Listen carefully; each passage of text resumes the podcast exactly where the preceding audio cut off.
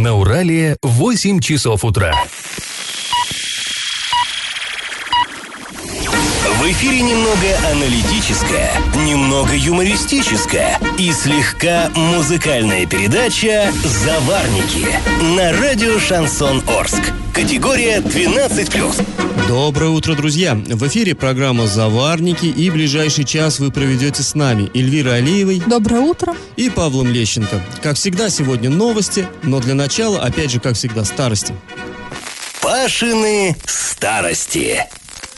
В Орском филиале Оренбургского государственного архива хранится интересный документ 1935 года. Документ может такой мелкий, сам по себе-то он не важный, не исторический, но вот иногда такие мелочи очень ярко характеризуют эпоху, за что я их и люблю. Итак, в 1935 году а, в нашем городе открылась первая такая советская общественная баня. До этого люди мылись, ну, кто где придется, в своих баньках. А тут вот для народа. И горсовет тогда же, в 1935 году, э, принимал прескурант на услуги этой самой бани. И, ну, казалось бы, что тут может быть интересного? Ассоциация очень мощная с 12 стульями. Вы помните, наверное, да, в этой книге, там, в фильме Остап Бендер принялся продавать э, билеты желающим осмотреть Пятигорский провал, чтобы, как он сказал, великий комбинатор, тот не слишком проваливался. Так вот, тогда великий комбинатор кричал «Приобретайте билеты, граждане, 10 копеек».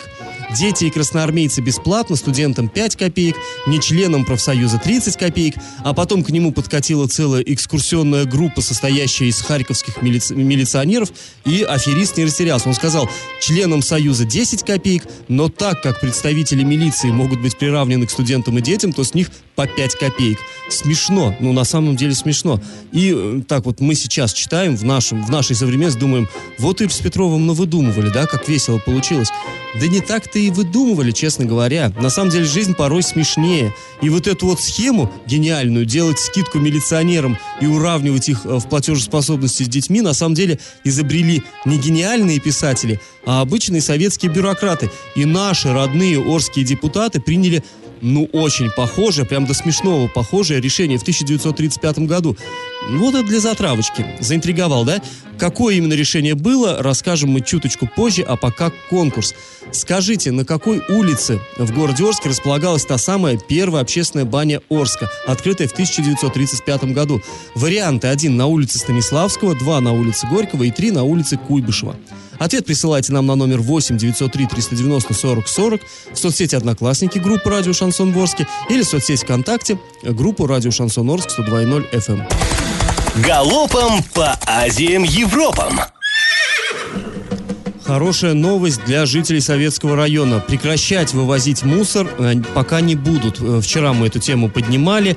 Напомним, что речь идет о домах, которые находятся на обслуживании управляющей компании «Советская», порядка 100 домов. А, накануне появилась информация о том, что из-за большой задолженности за вывоз и утилизацию отходов компания Горспецтранс с 10 октября, то есть со вчерашнего дня, намерена была прекратить предоставлять эту услугу. Ну что ж, пронесло. Мусорный апокалипсис отменяется, откладывается во всяком случае. Подробнее об этом чуть позже, а пока к другим новостям. А теперь к хорошим новостям. Дождались. Хоккейный клуб Южный Урал в, домаш- в домашнем матче обыграл команду Саров со счетом 3-1. А, это уже, кажется, 13-я по счету игра и всего четвертая победа. Но я надеюсь, Долгожданная что... это победа. долгожданная, да, очень, очень мы все рады. А, Южный Урал вел себя достаточно уверенно на льду, и в конце третьего периода гости выпустили на площадку шестого полевого игрока, и арчане этим воспользовались. В пустые ворота шайбу закинул Дмитрий Мар- Марченков. Итог 3-1 в пользу хоккейного клуба Южный Урал. Ну, Отопительный сезон, друзья, в Орске начнется 12 октября. Соответствующее постановление главы города размещено на официальном сайте муниципалитета. То есть завтра во всех домах уже должно быть тепло, по, ну, по правилам. Пока тепло подано не везде.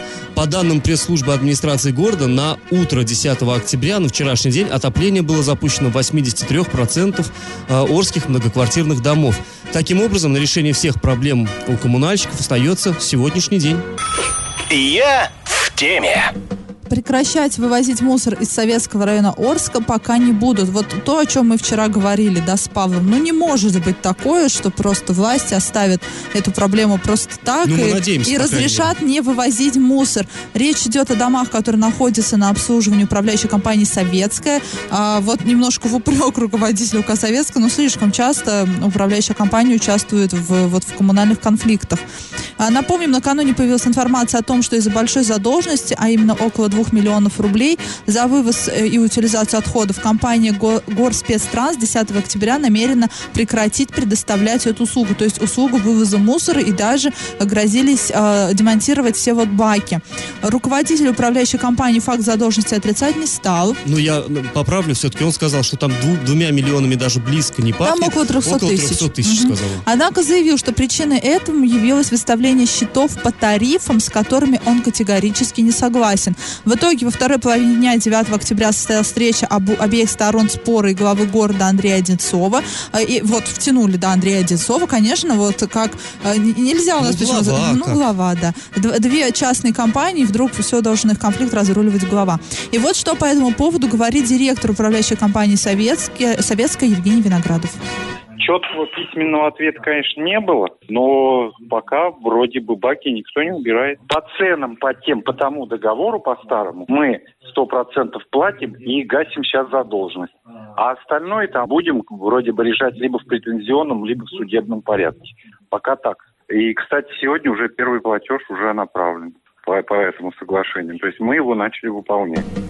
Это, конечно, только мнение одной стороны. Мы вчера также пообщались с заместителем директора Горспецтранса Сергеем Егером. И вот что он нам сказал, цитируем. «Нам были представлены письма с просьбой дать рассрочку на длительный период по погашению задолженности, чтобы мы не прекращали вывоз мусора. Хотя в договорных отношениях у нас есть пункт, по которому мы имеем право за три дня уведомить организацию и прекратить оказание данной услуги, в том числе и из-за неоплаты. Поэтому мы были вынуждены направить уведомление в управляющую компанию «Советская» о том, что оказание услуг будет остановлено 10 октября. Все зависит от того, как и управляющая компания в дальнейшем будет действовать по погашению задолженности. Сейчас мы рассматриваем так называемые графики, которые нам предоставили, и на уровне учредителя будет принято решение о дальнейшей работе с этой управляющей компанией. Здесь, знаешь, Эль, как мне кажется, интересная вскрылась такая штука. Оказалось, что у нас в городе, кроме вот одной компании, э, никто больше этим не занимается. И это, как мне кажется, тоже, ну, немножечко опасно. Ну, ничего, у нас скоро региональный оператор Ну, появится. скоро, скоро, да, скоро все это... из- Ну, опять-таки будет, опять будет одна, Одна, компания да. все равно. То есть здесь получается, что вот возник конфликт между двумя коммерческими организациями, и люди, которые, между прочим, э, платят, нормально платят квартплату, да, куда все это входит, они оказываются заложниками вот в Но, этих знаешь, войнах. э, Сергей Егер вчера правильный вопрос задал. Управляющая компания собирала с людей деньги, но деньги не доходили до, например, до горспецтранса. Часть этих денег, которая шла на, должна идти на оплату вот, вывоза мусора. Вопрос, да, люди платили, куда девались деньги. А второе, э, накануне Евгений Виноградов заявил, что, считаем, уже выставлялись по новым тарифам. Хотя Сергей Егер вчера сказал, нет, по новым мы еще даже не успели Там у них выставить счета. путаница страшная, но вообще, как все-таки мне кажется, было бы лучше, если бы у нас не одна компания этим занималась. Вот тут я согласна, когда есть монополист, всегда есть вот такие проблемы. И как это понимать? Ну а сейчас новость, которая наверняка заинтересует э, автомобилистов, автолюбителей. На рассмотрение депутатов Законодательного собрания Оренбургской области поступила инициатива губернатора Юрия Берга. Он предлагает внести изменения в областной закон о транспортном налоге.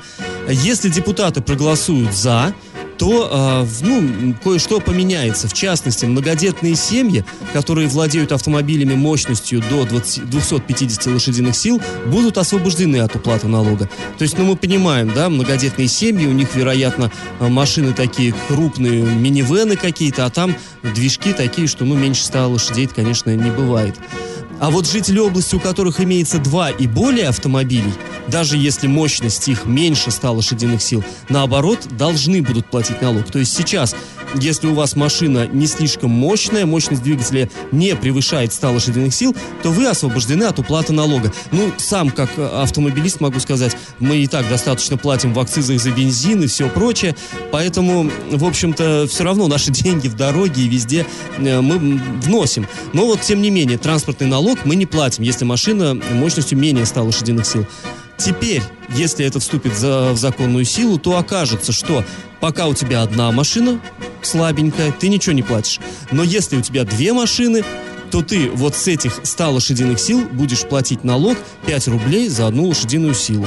Ну, то есть, соответственно, если, скажем, в 80 лошадиных сил в двигателе, то 400 рублей в конце года вынь да положь.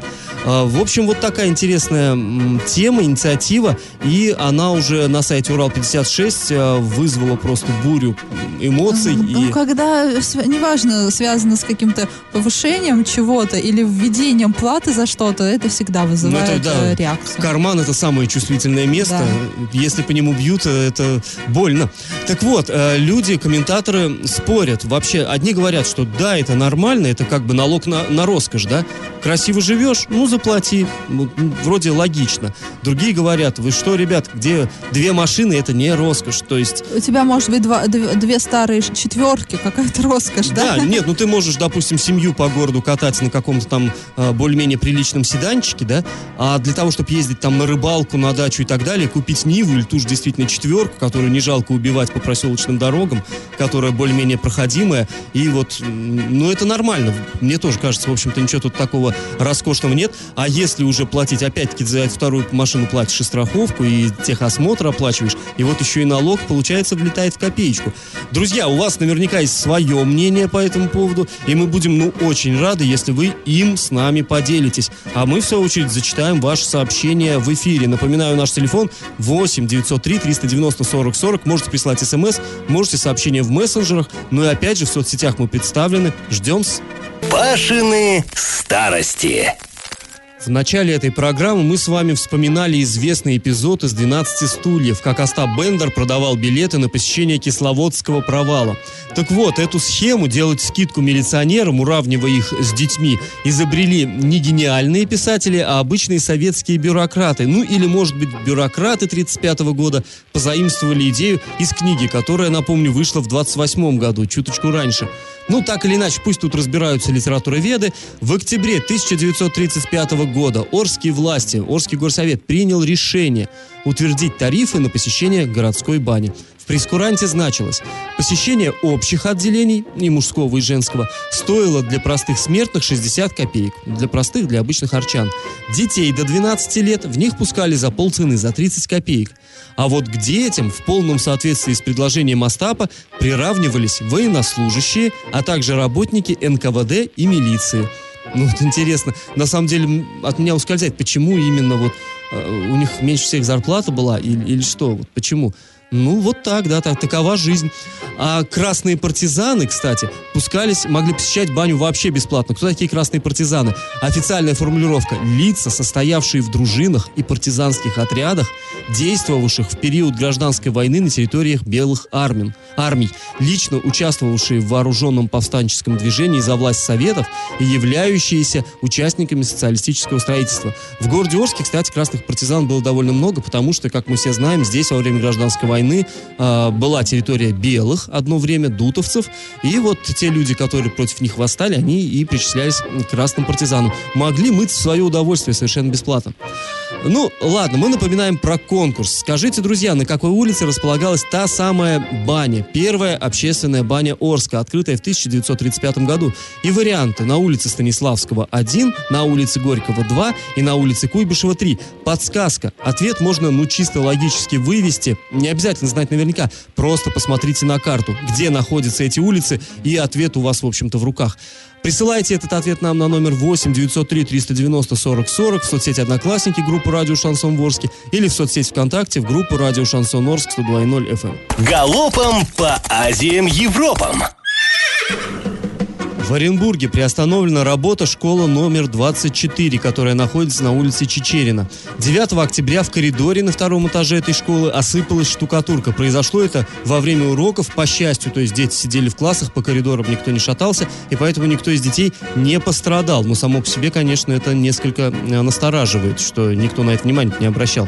Специалисты при исследовании повреждения перекрытий приняли решение, что пребывание детей в этой школе небезопасно. Какой срок школа будет пустовать, пока неизвестно. Эта информация появится после полного детально-инструментального исследования здания. А учебные классы, да, распределены по другим школам.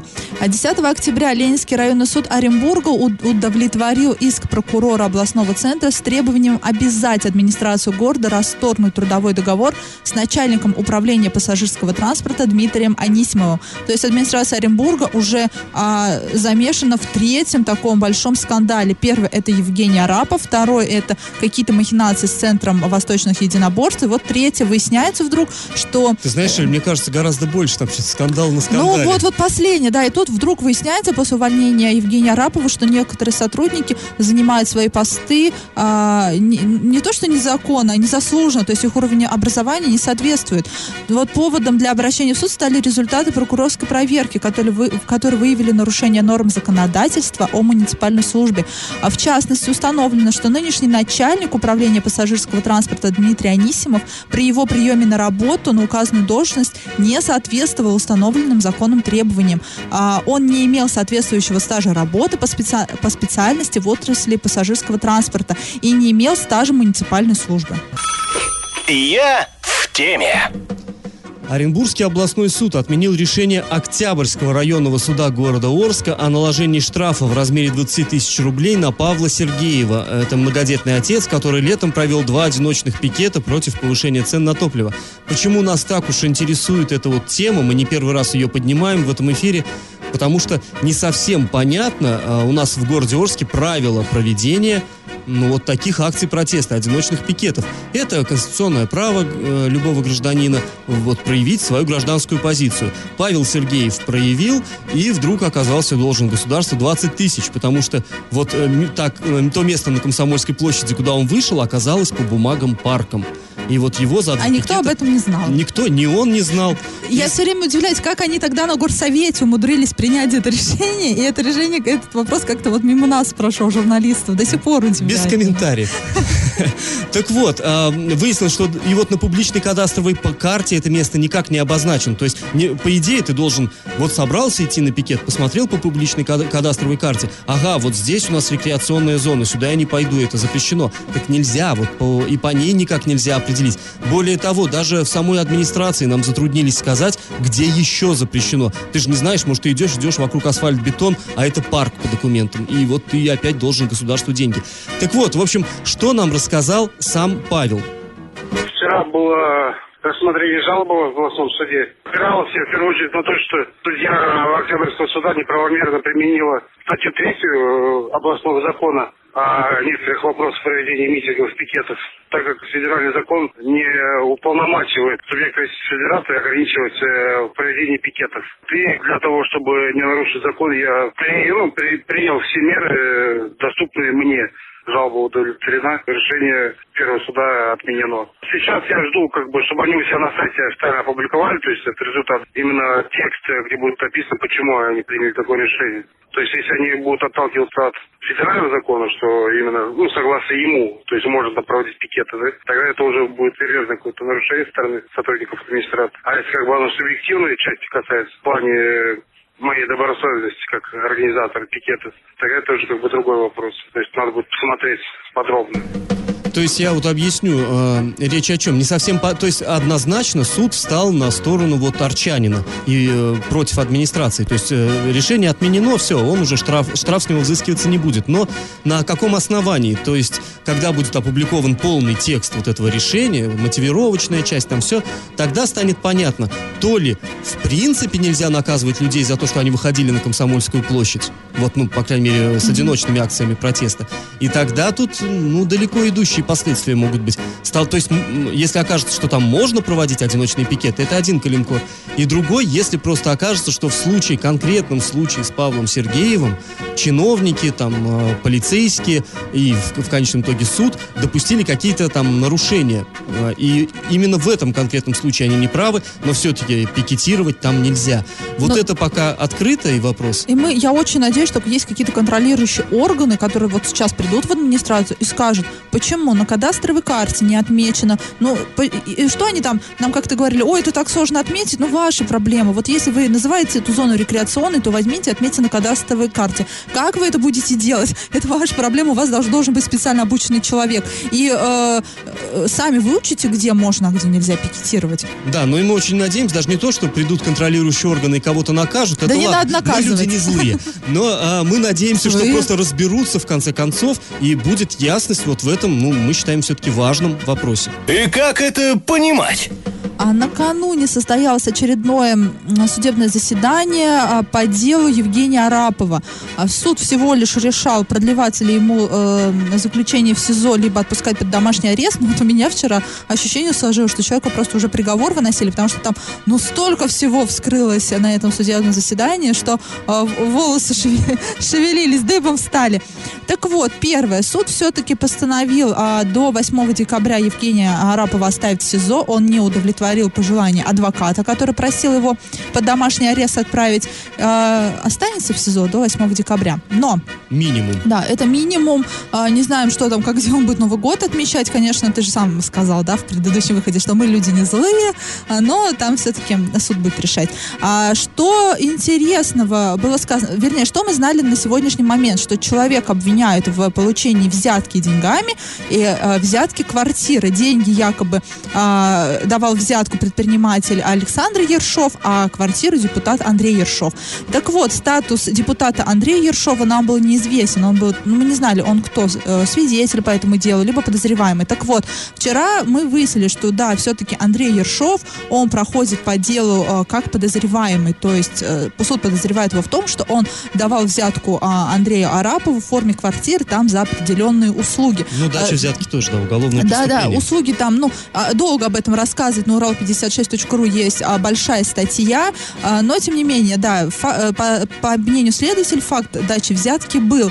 А второе, выяснилось, что 14 августа, а напомним, а напомним, это именно день задержания Евгения Арапова, его отец снял с двух счетов в российском банке 573 тысячи долларов и 24 миллиона рублей. Общая сумма, снятая вот за один день денег, составила 61 миллион рублей.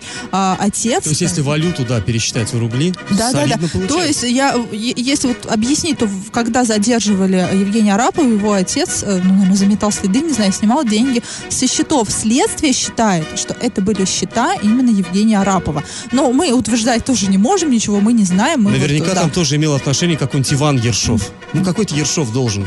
Так вот. Да, ершистое же дело. А, вот Ну, это а- шутка была, друзья. Да, ну, все-таки, наверное, на эту тему, пожалуй, лучше не шутить, да.